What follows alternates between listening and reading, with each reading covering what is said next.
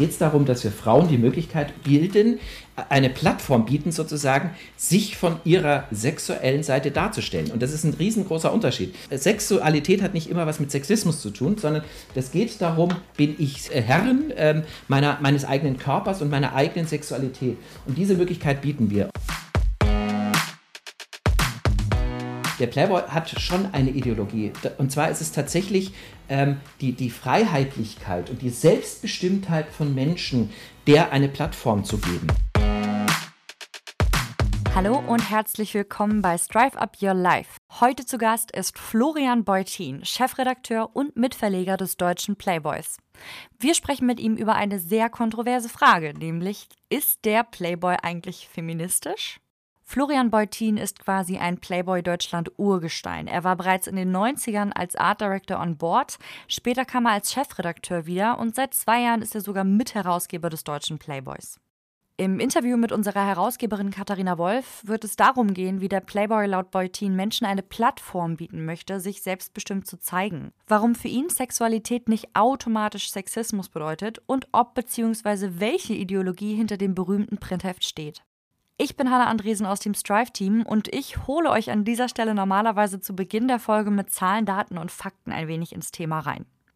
Aber zugegeben, die objektive Vorbereitung eines Intros in dieses Gespräch fiel mir schwerer als sonst. Daher gibt es von mir zum Anfang erstmal ein paar Worte dazu, warum dies für mich eines der wichtigsten Gespräche in diesem Podcast überhaupt ist. Und damit geht es jetzt auch direkt los.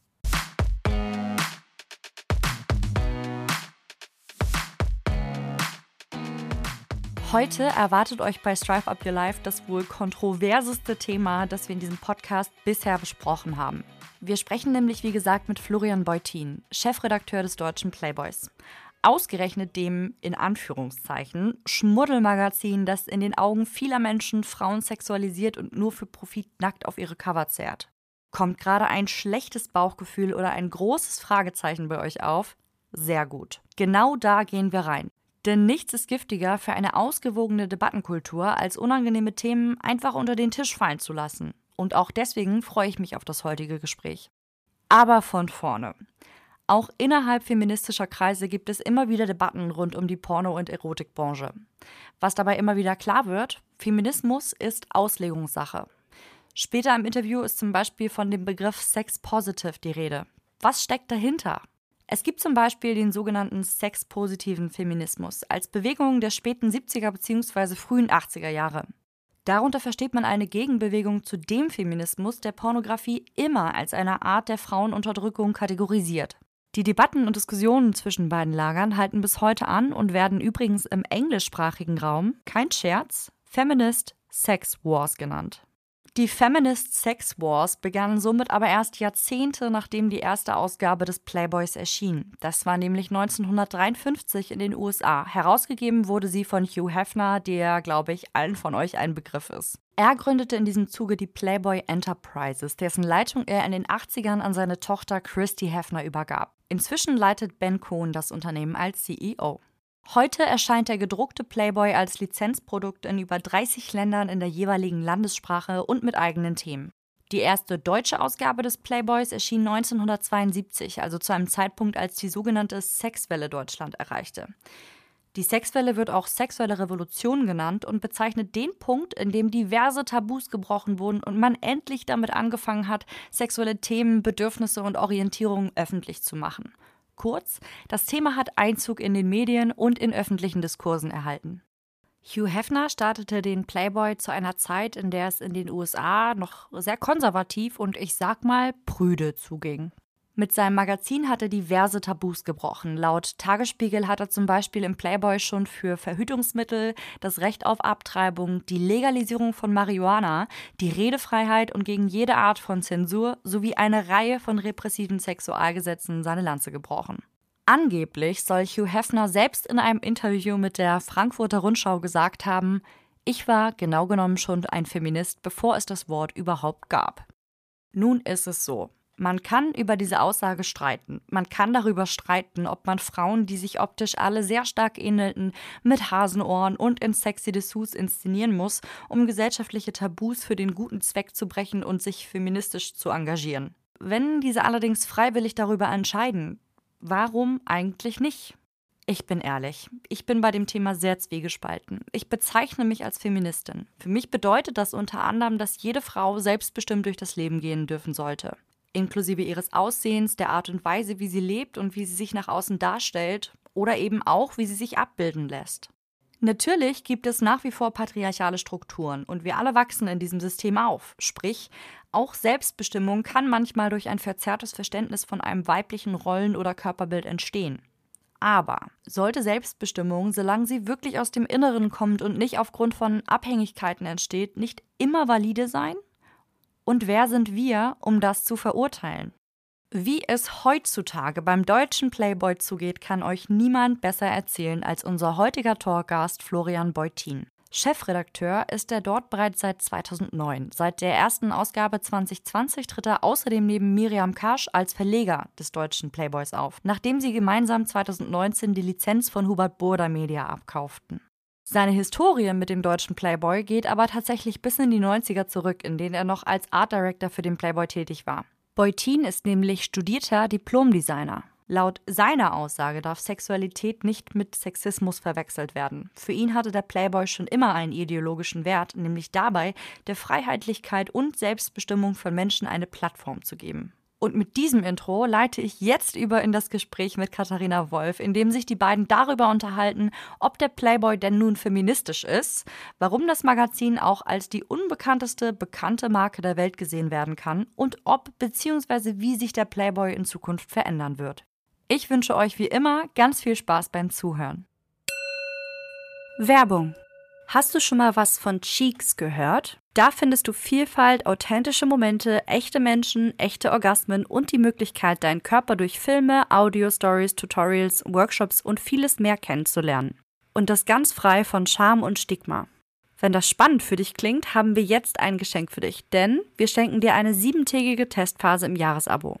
Dafür einfach den Gutscheincode Strive Podcast, alles klein und zusammengeschrieben, einlösen oder einfach dem Link in unseren Shownotes folgen. Während der Testphase fallen keine Kosten an, danach kostet das Jahresabo 9,90 Euro im Monat. Es gibt aber auch die Möglichkeit eines Monatsabos, das hat keine Mindestlaufzeit, ist flexibel jederzeit kündbar und kostet 14,90 Euro im Monat. Wenn ihr euch Cheeks erstmal genauer anschauen wollt, könnt ihr das unkompliziert auf deren Website tun. Die lautet getcheeks.com. Also G-E-T-C-H-E-E-X.com. Auch diesen Link packen wir euch natürlich gerne in die Show Notes. Werbung Ende.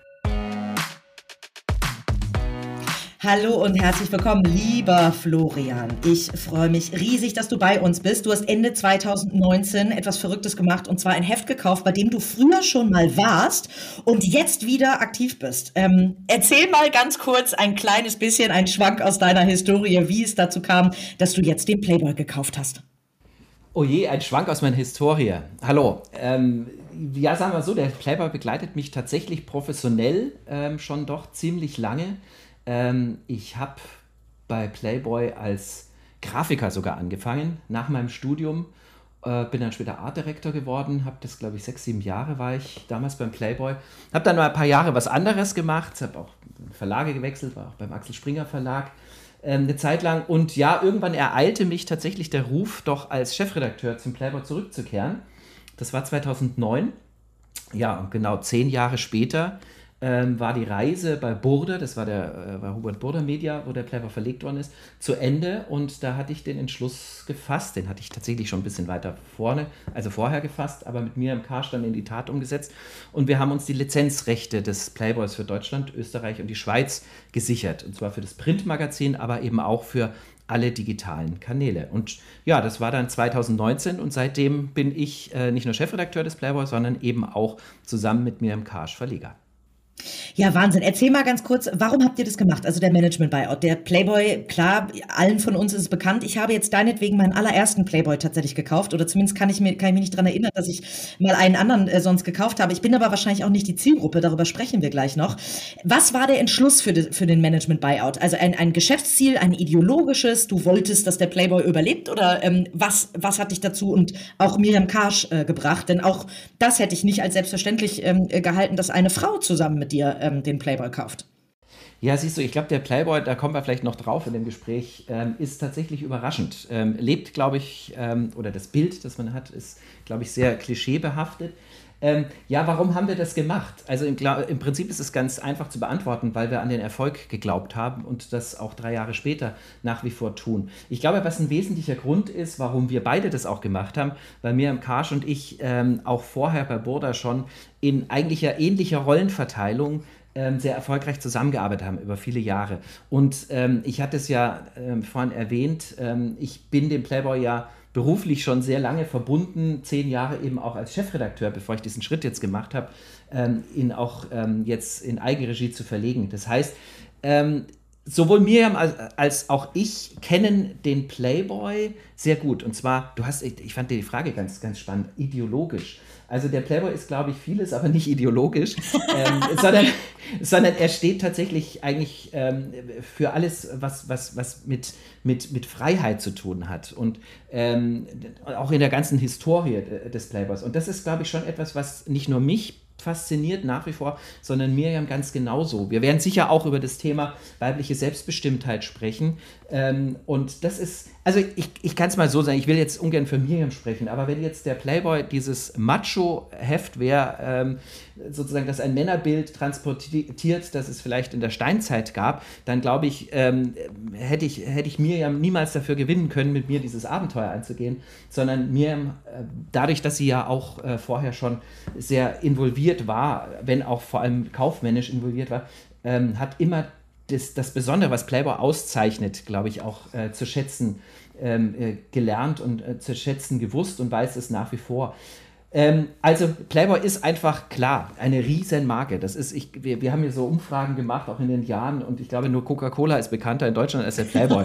Jetzt ja. mal ein bisschen zugespitzt, äh, zugespitzt gesagt. Jeder kennt den Playboy, aber ähm, was eben auch das Besondere ist, ähm, ich nenne das gerne, ich sage immer gerne, der Playboy ist die äh, unbekannteste bekannte Marke der Welt. Jeder kennt den Playboy, aber was er vielleicht tatsächlich darstellt, da muss man sich genau beschäftigen. Deswegen bin ich natürlich total gespannt, was du sagst. Wenn du deinen ersten Playboy jetzt in Händen hältst, bin ich natürlich auch gespannt, wie du das empfunden hast. War anders als erwartet, das kann ich schon sagen. Also es sind ja eigentlich nur zwei echte Nacktstrecken drin. Da sagt man da überhaupt Nacktstrecke, das klingt ja wie Nacktschnecke, ehrlicherweise. Aber wie würdet ihr das sagen? ja, wir, wir nennen es technokratisch Pictorials tatsächlich, weil die Abteilung, die die, ähm, ähm die, die ähm, äh, Strecken umsetzt, also die Shootings umsetzt, ähm, das ist die Pictorial-Abteilung. Das sind zwei Frauen. Also äh, vielleicht das auch schon mal vorweg. Äh, bei mir in der Redaktion eigentlich alle, die irgendwas mit dem Thema Bild zu tun haben, sind alle weiblich bei uns in der Redaktion.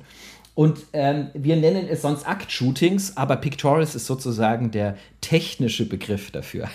Aber ich bin, okay, also, aber Nacktschnecke, ja. du darfst gerne Nacktschnecke. Ja, genau, ich sage Nacktstrecke. Nacktstrecke, genau. also die habe ich äh, natürlich mir angeguckt. Ich finde, also es geht schon viel um, um Storytelling, deswegen habe ich mich auch gefragt, wer denn euer, wen du als Konkurrenz ähm, äh, betrachten würdest, weil ich würde jetzt aus meiner Perspektive, wie ich es gelesen habe, eher sagen, wenn man jetzt mal die Nacktstrecke ähm, rauslässt, ist wahrscheinlich die GQ eher ein Konkurrenzprodukt als andere Nacktmagazine, oder?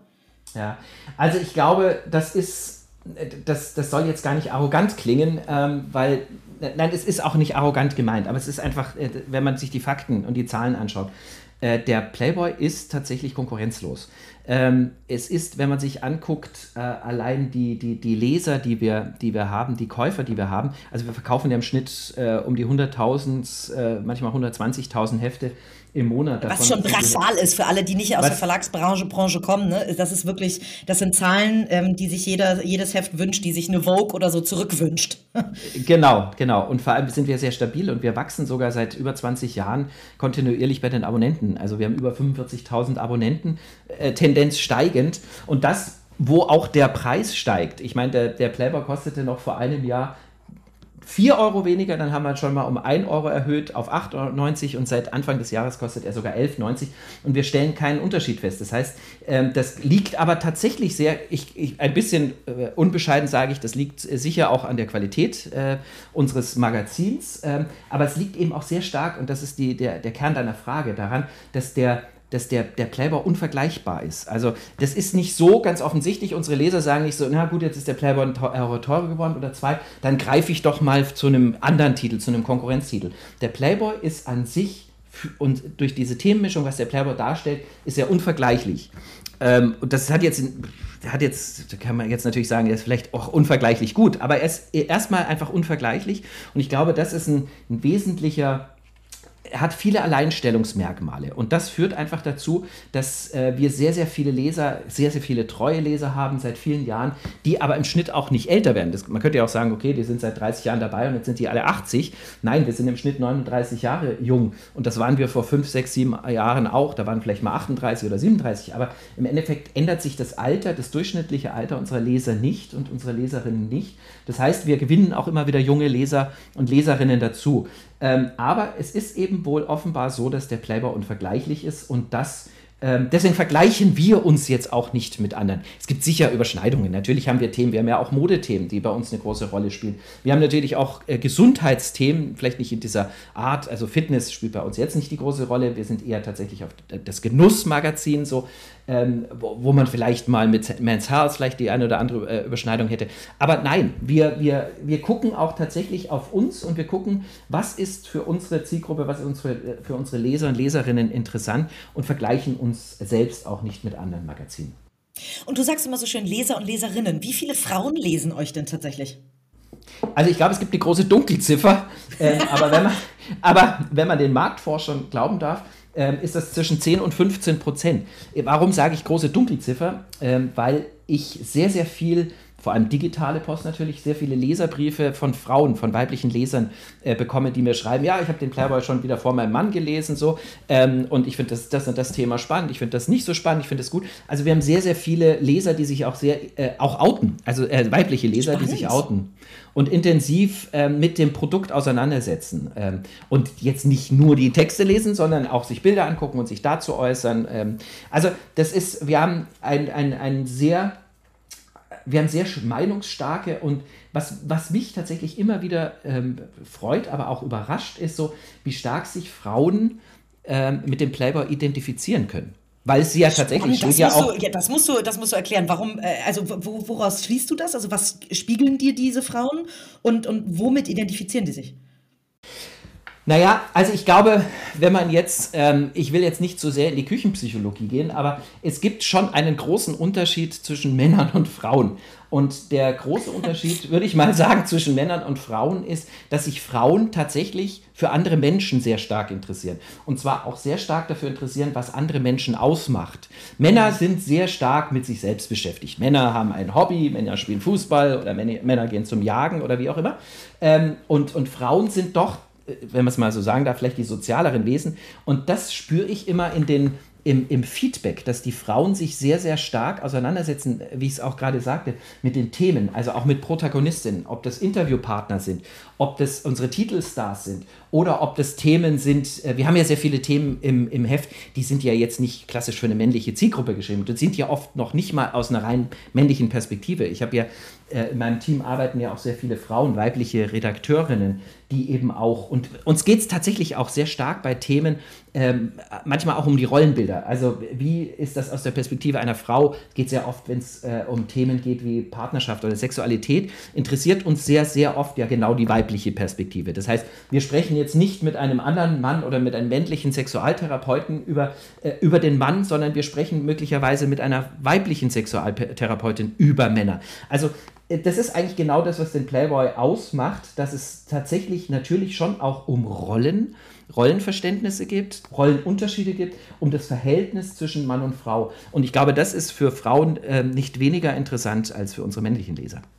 Und spiegeln die dir auch, äh, wenn die sagen, wie weiß ich nicht, ich fand nicht schön, wie ihr, wie ihr diese Frau abgebildet habt oder das ist doch sexistisch oder so, kommt da auch mal Kritik, wie ihr Frauen darstellt?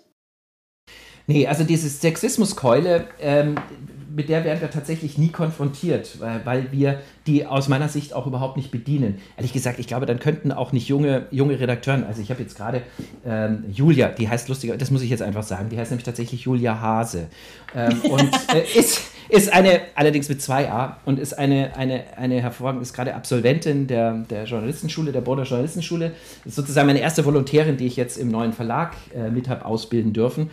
Und das ist eine junge 25-jährige äh, Journalistin, die auch schon für Springer geschrieben hat, die für unterschiedliche Publikationen, die würde sich gar nicht identifizieren können als Journalistin mit dem Playboy, wenn wir ähm, auch aus ihrer Sicht ähm, Sexismus ähm, bedienen würden, ein sexistisches Magazin wären.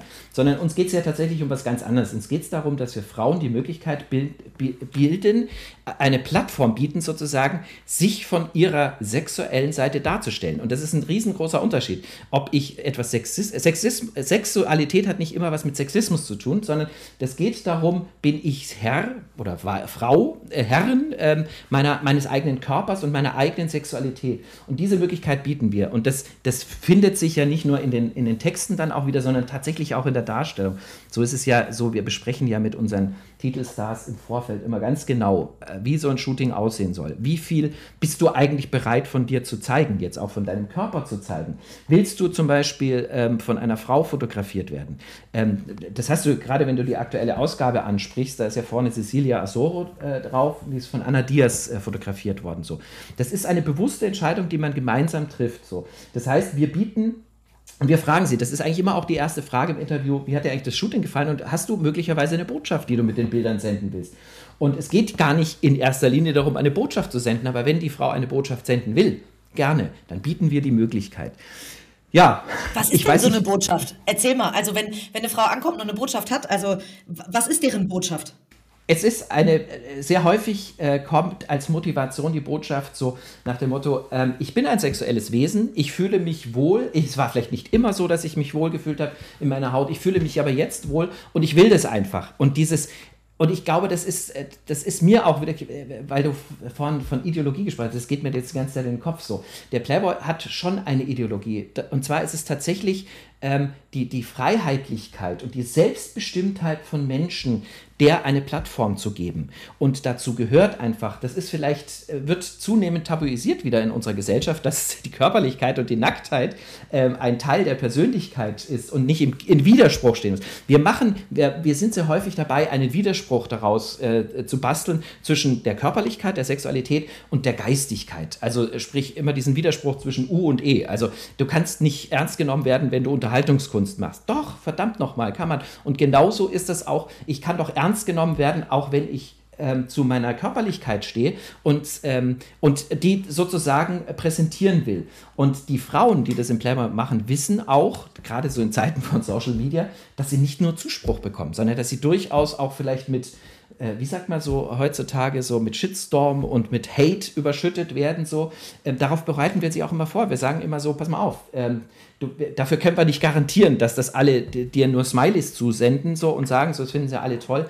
Wir sehen allerdings überwiegend, äh, ist, das, ist das Echo dann schon immer sehr positiv. Aber die Frauen ähm, beweisen damit schon, finde ich, Mut, was völlig absurd ist. Das muss man schon mal sagen. Im Jahr 2023 äh, beweist eine Frau Mut dadurch, dass sie sich nackig macht. Es, ich dachte eigentlich auch schon, wir wären weiter. Was wird dann kritisiert? Die Nacktheit per se oder was wird kritisiert? Wenn dann ähm, ja, dass du das nötig hast. Das ist so ein Spruch. So, du hast es mhm. nötig, dich nackt zu machen. So, ähm, was heißt denn nötig? Ähm, die Frauen treffen für sich eine Entscheidung, dies zu tun.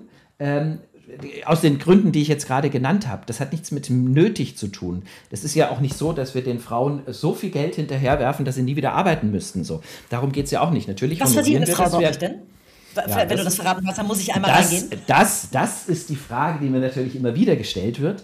Und das kann ich natürlich A, gar nicht im Detail, darf ich das nicht äh, beantworten, weil da ver äh, verpflichte ich mich natürlich selbst auch vertraglich. Ich will ja auch nicht, dass, dass unsere, unsere ähm, Titelladies äh, darüber ähm, Auskunft geben. So, das hängt ab. Ich, da, so viel kann ich schon mal sagen. Das ist natürlich tatsächlich unterschiedlich. Es ist jetzt nicht so, dass es ein, ein Pauschalhonorar gibt und alle verdienen gleich, sondern das hat natürlich immer auch mit dem Grad der Prominenz zu tun. Das muss man schon sagen. Und wir hatten ja.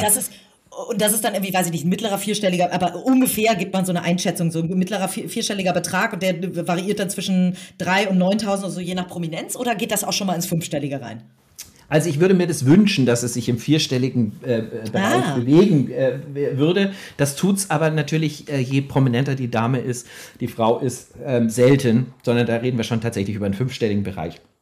Es ja, ist so, es ist so, ähm, du hast es ja eingangs gesagt, du hast ja gesagt, du hast ja da mal reingeguckt. Also in der Regel haben wir ja vorne auf dem Titel eine prominente Person, eine prominente Frau. Ähm, Prominenz ist, ist auch relativ, muss man ja heutzutage sagen. Das kann ja auch mal über das Thema sehr, sehr prominent sein. Also das kann zum Beispiel über, es ist eine Fußball-WM in Deutschland, wir 2011, da hatten wir die schönsten Nationalspielerinnen. Dann ist dieses Thema, kein Mensch kannte. Frauenfußball war damals überhaupt nicht populär. Wir haben es aber trotzdem wir waren da schon so ein bisschen Trendsetter. Wir haben es sehr, sehr populär gemacht äh, äh, über den Playboy, aber da waren die Spielerinnen noch unbekannt. Da war aber das Thema sehr prominent. Und dann haben wir natürlich aber auch sehr prominente Frauen äh, wie Simone Tomalla oder, oder ihre Tochter, die wir auf dem Titel haben, die natürlich, äh, sag ich mal, auch ganz andere Gagen äh, gewöhnt sind, die sie so im Fernsehen bekommen oder mittlerweile ja auch alle ähm, es ist ja unfassbar, was man, was man auf, äh, als Social Media Star sozusagen verdienen kann. Da ist es tatsächlich auch so, dass wir mit Playboy inzwischen da gar nicht mehr mithalten können. Also da äh, sagen wir auch so, du, ähm, also das, was du da mit deinen, deinen werblichen Geschichten da äh, über YouTube und sonst was verdienen kannst, da können, wir, da können und wollen wir natürlich nicht mit, mithalten. Aber es ist tatsächlich so, es variiert. Aber wie ist das denn? Also die Cecilia, die du gerade angesprochen hast, also ich kannte sie nicht. Sie hat vorher anscheinend beim Bachelor mitgemacht, habe ich vom Cover gelernt und ist jetzt im Dschungelcamp. So zwei Sendungen, die ich noch, äh, also noch nie geschaut habe, kann ich auf keinen Fall sagen, aber nicht mehr schaue, weil ich irgendwie ja. das Gefühl habe, ähm, hirnmäßig unterfordert zu sein. Ähm, das ist ja nun keine, die irgendwie wahrscheinlich, die man erkennen würde, wenn ihr es nicht mit draufschreibt. Was verkauft denn mehr auf dem Cover? Die, der Name, also die Person, wenn man jetzt eine ähm, äh, Sophia Tomalla oder so kennt, ähm, äh, verkauft dann eher die Person oder ähm, das Thema oder das Aussehen oder wie, wonach gehst du da, wenn, wenn du ähm, überlegst, wen du aufs Cover nimmst? Ja, vielleicht das Verblüffendste zuerst, das Aussehen ist ja relativ. Das, mhm. das spielt nicht die, die entscheidende Rolle, weil was ist Schönheit? Schönheit ist wirklich, wie es so schön heißt, ähm, ähm, praktisch liegt im Auge des Betrachters. Das heißt, die Geschmäcker, wenn man es auch so nennen will, sind ja so unterschiedlich. Das heißt, Attraktivität hat tatsächlich, oh Gott, jetzt komme ich äh, gleich wieder, jetzt äh, wirst du gleich zwischengrätschen, so, aber es ist tatsächlich so. Ähm, Attraktivität hat sehr viel mit gemocht werden zu tun. Das heißt, äh, wenn dir die Person auf dem Titel, das gilt übrigens ja nicht nur für den Playboy, sondern es gilt im Prinzip für alle anderen Magazine auch, gerade für Frauenmagazine. Wenn ich die Person auf dem Titel abstoßend finde, weil ich sie vielleicht als vom, vom, vom, vom, vom Typ, vom Charakter abstoßend finde, weil sie für etwas steht, was ich fürchterlich finde, wirst du nicht zu dem Titel greifen. Weil du sagst, na gut, das, ich gebe ja dafür bei uns jetzt ja tatsächlich 11,90 Euro aus. Das ist ja schon viel Geld. Also, ähm, und will ich das wirklich sozusagen unterstützen? Also, weil ich, äh, jetzt klingt vielleicht ein bisschen bescheuert in deinen Ohren, aber ich gehe eine Art Beziehung ein. Weil ich, wenn ich sozusagen mich, mich committe, äh, den Titel zu kaufen, in dem Fall den Playboy, dann sage ich Ja zu dieser Person. Sage ich, du interessierst mich. Aus unterschiedlichen Gründen interessierst du mich. Das heißt, die Sympathie, Sympathie spielt eine große Rolle. Und natürlich, was ich vorhin auch sagte, so, also ähm, Prominenz schadet nicht. Und zwar Prominenz der, der Person schadet natürlich überhaupt nicht. Aber oft ist es das Thema. Und weil du es jetzt gerade sagst, also das ist jetzt bei Cecilia ist es zum Beispiel die Kombination. Also Cecilia ist, würde ich mal sagen, äh, einfach ganz neutral betrachtet eine sehr attraktive Frau. Ist eine, vielleicht für die Hörerin, ähm, ist eine dunkelhäutige Frau. Ähm, und sie ist jetzt Kandidatin gewesen äh, im Dschungel. Sie ist inzwischen nicht mehr dabei. Ähm, war aber lange dabei und ähm, ist als Person schon mal gar nicht ganz unspannend. Das konnten die sehen, die sich jetzt das Format angeguckt haben. Uns ist natürlich wichtig, wir richten uns jetzt ja nicht nur an die Sender, äh, an die Zuschauer jetzt dieses Formats, ähm, aber das ist natürlich ein, das, das hat was mit Relevanz zu tun. Das heißt, diese Person äh, ist jetzt möglicherweise relevanter, als es noch vor zwei, drei, vier Monaten war. Und deswegen, das spielt schon, das spielt, der Playboy ist jetzt nicht tagesaktuell, darum geht es nicht. Aber es geht natürlich schon darum, dass wir uns äh, in einen gewissen zeitlichen Kontext setzen. Und Relevanz entsteht sehr häufig einfach durch einen, durch, durch einen Anlass und durch einen zeitlichen, äh, ja, eigentlich durch, durch ein, ein Thema, das äh, gerade ähm, viele Leute interessiert. Und darum geht es. Also wir wollen natürlich viele Leute erreichen, die, ähm, die sich, für die das Thema jetzt gerade interessant sein kann. Und das haben wir auch in der Vergangenheit gemerkt, das schadet natürlich nicht. Also wenn so eine Erfolgsshow wie, wie der Dschungel zum Beispiel, den ja dann doch sechs, sieben Millionen ähm, sich jeden Abend angucken. gucken, ja. ja ich, ich sehe das ja ein bisschen anders. Ich finde ja, ich bin ja ein, ich oute mich da gern ohne Scham. Ich finde dieses Format, ja, ich finde nicht alles toll. Also ich kann jetzt auf Ekelprüfungen auch verzichten, aber ich finde das aus, aus vielerlei Hinsicht, finde ich das auch ein spannendes Format, weil es so, ähm, es ist ja, es ist ja ein Menschenexperiment. Ähm, ich, äh, Psychologie eigentlich, das stimmt. Es ist ein Bootcamp oder so. Das, das genau. stimmt schon. Wie viel davon echt ist, äh, wage ich immer so ein bisschen zu bezweifeln. Deswegen finde ich so ein bisschen es Zuschauer Fernsehen. es ist Fernsehen. Genau, ja, ja. genau. Es ist Fernsehen. Es, ja. ist im, äh, äh, es ist ja im Endeffekt ist es dann halt auch, auch Unterhaltung. Ja, aber darüber wollen wir nicht sprechen. Du hast gerade die Relevanz angesprochen und das finde ich einen ja. spannenden Punkt. Denn was ist heutzutage relevanter denn je für, für uns Frauen? Das Thema Female Empowerment. Ähm, ja. Nun könnte man sagen, also ich, ganz vieles von dem, was ich gehört habe, würde ich sagen, hm, das klingt ja schon fast nach Female Empowerment, ne? Nacktheit nach außen tragen zu können. Ähm, wir hatten übrigens auch einen ein Beileger von einem äh, Online-Portal, was, was Pornos zeigt, was äh, für Frauen zugeschnittene mhm. Pornos zeigt bei uns im Heft, weil ich auch ja. gesagt habe, für mich ist das irgendwie auch Selbstbestimmung ähm, äh, dass ich als Frau heutzutage Pornos gucken kann, ähm, die nicht eigentlich für Männer gemacht ist. Es äh, ist auch eine Fra Form von Female Empowerment in Anführungszeichen. Haben wir auch Zuschriften gekriegt, ähm, wurden wir auch äh, für abgestraft. Ähm, würde ich trotzdem, nehme ich ja auch wieder einen ähm, Podcast mit dem Playboy auf, also ich lasse mich da auch nicht ähm, irren. Aber ähm, wie guckt ihr denn da drauf? Also du hast gerade eben angesprochen, fangen wir vielleicht damit mal an, dass, ähm, dass du eine Woman of Color auf dem Cover hast. Ähm, ja. Das heißt, das Thema Diversity und Female Empowerment, wie, setzt, wie bewusst setzt ihr das um?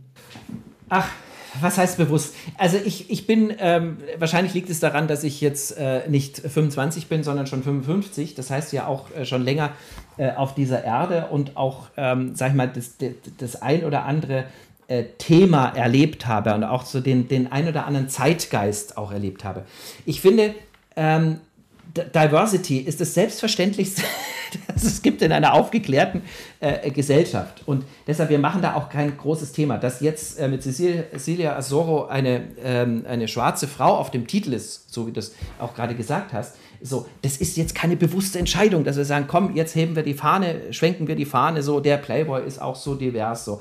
Sondern das ist, finde ich, eine Selbstverständlichkeit. Ich mache doch keinen Unterschied zwischen weißen äh, und farbigen äh, Menschen, zwischen großen, kleinen. Ähm, das, ist, das, das kann doch, das, ich, ich stoße, du merkst es vielleicht so ein bisschen, ich stoße mich so ein bisschen daran, an diesen, äh, das ist so eine, eine, eine, es ist mir zu viel Marketing, ehrlich gesagt. So, ähm, wir achten auch in der Redaktion nicht darauf, so ähm, ist jetzt äh, alles paritätisch, ähm, haben wir jetzt eine Frauenquote, das würde ich niemals äh, tun, sondern die Frage hat sich für mich noch nie gestellt. Auch so, dass Miriam und ich gemeinsam überlegt haben, dass wir jetzt diesen Verlag gründen, ist das jetzt das wesentliche Signal, dass an der Spitze eine Frau und ein Mann stehen? Das ist das ist schön und das ist wichtig und das ist toll, dass es so ist, aber das ist jetzt keine bewusste Entscheidung, sondern das ist für mich eine Selbstverständlichkeit.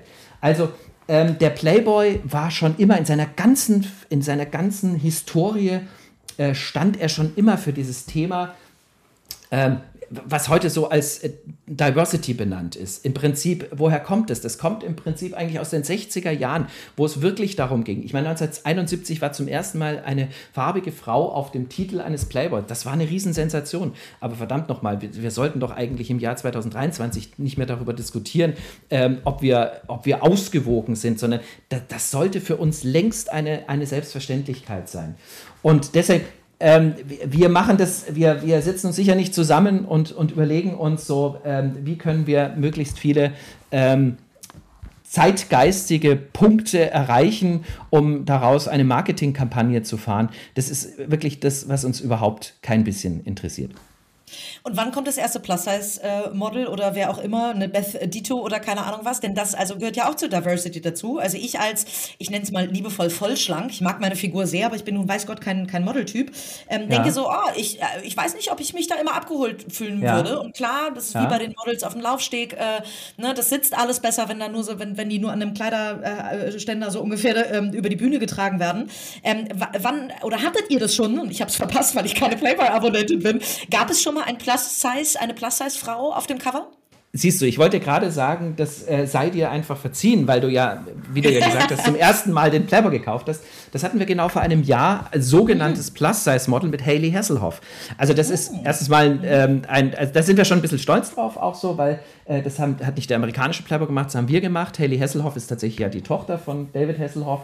Also auch ähm, und ist international auch bekannt eben als Plus-Size-Model, wird sie gebucht und ähm, ja, und wir hatten sie genau von dem, von dem Jahr auf dem, auf dem Titel, auch unter diesem Thema. Also das war ihr wichtig. Auch das ist, ich schreibe doch da nicht auf den Titel drauf. Äh, das ist genau das, was ich vorhin meinte. Ich schreibe doch nicht drauf und jetzt äh, mhm. eine, eine, eine Woman of Color und jetzt ein, ein, eine etwas äh, dickere Frau. Das finde ich ja, das finde ich grauenhaft. Das finde ich wirklich grauenhaft. Aber Haley war das natürlich ein großes Bedürfnis, im Interview genau darüber zu sprechen, ähm, wie wichtig ihr das ist. Wie wichtig ihr das ist, als, als, als sexuelles Wesen anerkannt zu werden auch wenn sie nicht dem klassischen Schönheitsideal äh, entspricht. So, das ist sozusagen, das, das ist mir ganz wichtig, dass du das äh, verstehst. So, also wir suchen nicht jetzt einfach Frauen aus, so nach dem Motto, so jetzt brauchen wir eine dicke, jetzt brauchen wir eine dünne, jetzt brauchen wir eine große, jetzt brauchen wir eine, eine, eine schwarze, sondern uns, wir, wir achten da nicht drauf, sondern uns geht es darum, Frauen, die, die Unterschiedlichkeit auch von Frauen zu zeigen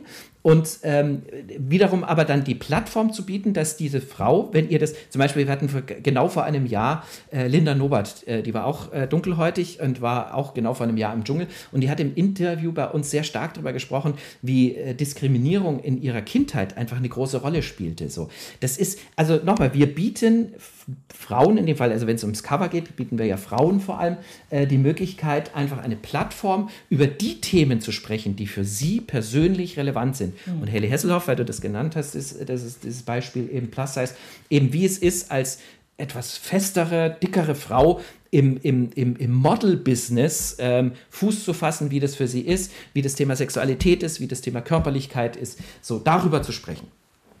Ja, und das ist toll, dass es in deinem Kopf so selbstverständlich ist und dass ihr es so selbstverständlich behandelt ähm, und dass es dann auch aufgeht und funktioniert. Also, dass du sofort ein Beispiel parat hast. Denn Dinge, die wir nicht bewusst tun, ähm, fallen ja auch gerne mal vom Tisch runter. Sonst hätten wir wahrscheinlich nicht so wenig Frauen in der Wirtschaft äh, an den obersten Stellen, wenn es für alle mhm. schon so selbstverständlich wäre.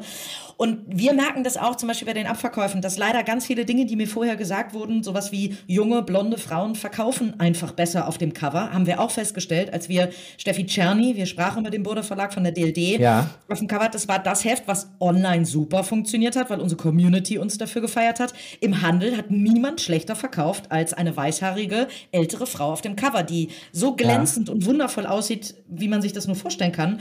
Also deswegen ja. die Frage, wie kommt das an? Ist ein Plus-Size-Model, verkauft das besser oder schlechter?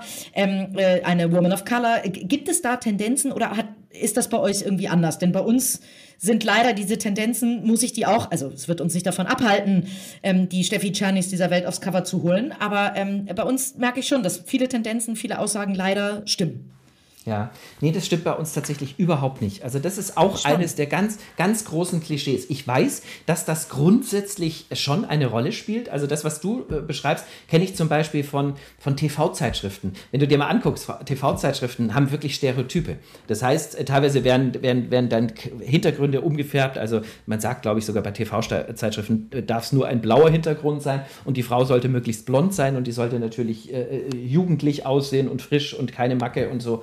Nein, das, ist, das spielt bei uns tatsächlich überhaupt keine Rolle.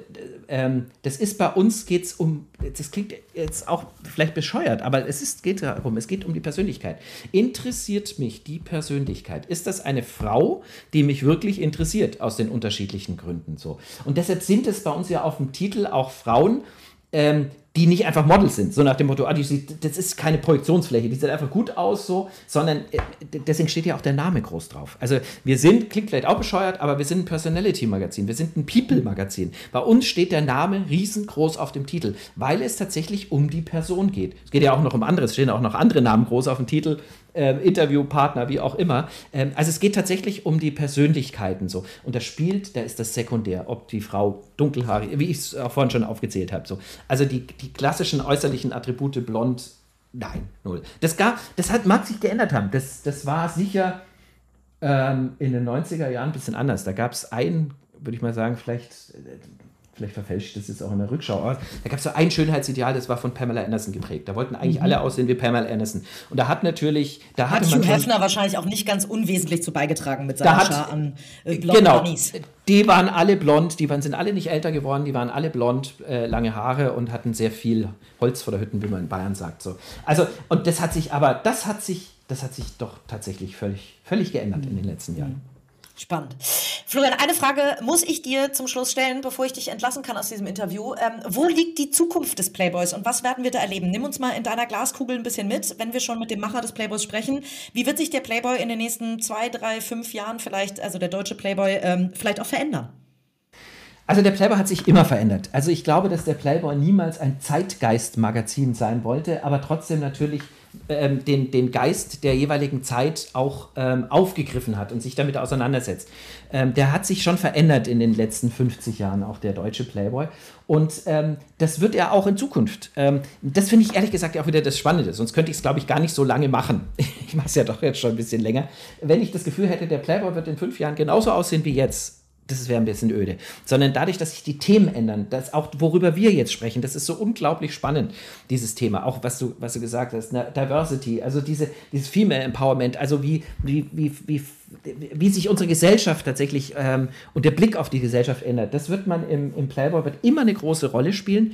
Aber was ble gleich bleiben wird, ist, dass wir, ähm, dass wir unverwechselbar sind, dass wir wie sagt man so schön, sex-positiv sind. Also, dass wir diesen ganzen, äh, diese ganze Tabuisierung, die zunehmende Tabuisierung äh, von Sexualität, äh, dagegen werden wir uns immer immer stark machen in unserem Magazin. Wir werden uns immer stark machen für Frauen, für starke Frauen, für Frauen, die mutig sind. Wir werden uns immer, wir werden uns auch keinem kontroversen Thema ähm, ähm, sag ich mal, entziehen. Also, du, also wenn du die aktuelle Ausgabe gelesen hast, dann haben wir, wir haben immer eine Rubrik, das äh, nennt sich immer ähm, Streitschrift auch so, wo wir konträre oder, oder spannende Positionen, äh, Autoren Möglichkeit geben, spannende Positionen ähm, einzunehmen, aber wir haben auch ähm, Standpunkte, Pro und Contra. Geht es gerade um das Thema äh, äh, Klimakleber, was darf Protest eigentlich so? Und da haben wir ja auch zwei, zwei Autoren, einen weiblichen Autor und einen männlichen Autor, die sich darüber streiten. Und das hat ja sehr viel mit dem Hier und Jetzt und mit diesen, mit, mit, mit gesellschaftlichen Themen und Entwicklungen zu tun. Das wird der Playboy auch immer,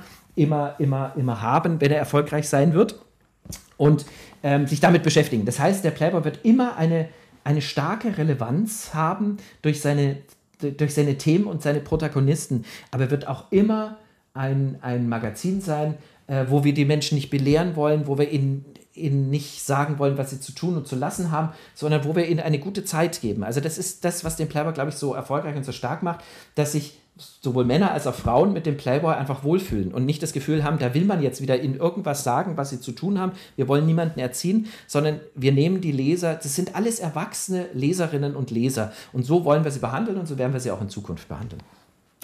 Sehr gut. Ich habe ein super Wort genannt, nämlich Sex Positive. Äh, Finde ich super. Ähm, gerade unter dem Aspekt, dass ähm, ich habe gerade letztens irgendwo wieder gelesen, Scham ist eins der wahrscheinlich beherrschendsten Gefühle in unserem Leben, dass wir ganz viel aus Scham heraus, ja. äh, dass wir wollen, dass uns Menschen mögen und so. Das ist ja beim Playboy, sag ich mal, ähm, äh, kann man ja förmlich auf dem Cover stehen sehen, dass äh, es äh, Menschen gibt, die sich wahrscheinlich auch schämen, im Supermarkt hinzugreifen. Ich habe darauf geachtet, bei mir hat die Kassiererin jetzt ja. nicht hochgeguckt oder so, mich nicht komisch behandelt, dass ich ihn gekauft mhm. habe. Ähm, mhm. aber wahrscheinlich deswegen deswegen auch sehr, auch sehr ungewöhnlich, dass man eine Auflage von knapp 100.000 hat oder ein bisschen mehr sogar ähm, ja. und davon fast die Hälfte Abonnenten und Abonnentinnen ja. sind. Hat ja wahrscheinlich auch was damit zu tun, dass es dann easy nach Hause ähm, kommt. Also deswegen wünsche ich euch alleine dadurch, dass Menschen sich dadurch vielleicht ein bisschen weniger schämen, dass es euch noch ganz lange gibt. vielen, vielen, vielen lieben Dank, lieber Florian, für dieses spannende ich, Gespräch, für die Insights und ähm, ich bis ganz, dir. ganz bald. Bis ja, bis bald. Vielen bald. Dank. Danke. Ciao, ciao. Ciao. Dieser Podcast wird herausgegeben von Strive Publishing GmbH und produziert von Auf Wellenlänge. Dir hat diese Folge gefallen? Sehr gut. Dann abonniere unseren Podcast und gib uns, wenn du magst, eine Bewertung. Im besten Fall natürlich eine gute. Wir freuen uns außerdem sehr, wenn ihr unseren Podcast auf Social Media teilt und die Kanäle des Drive Magazine verlinkt. Bis zur nächsten Folge.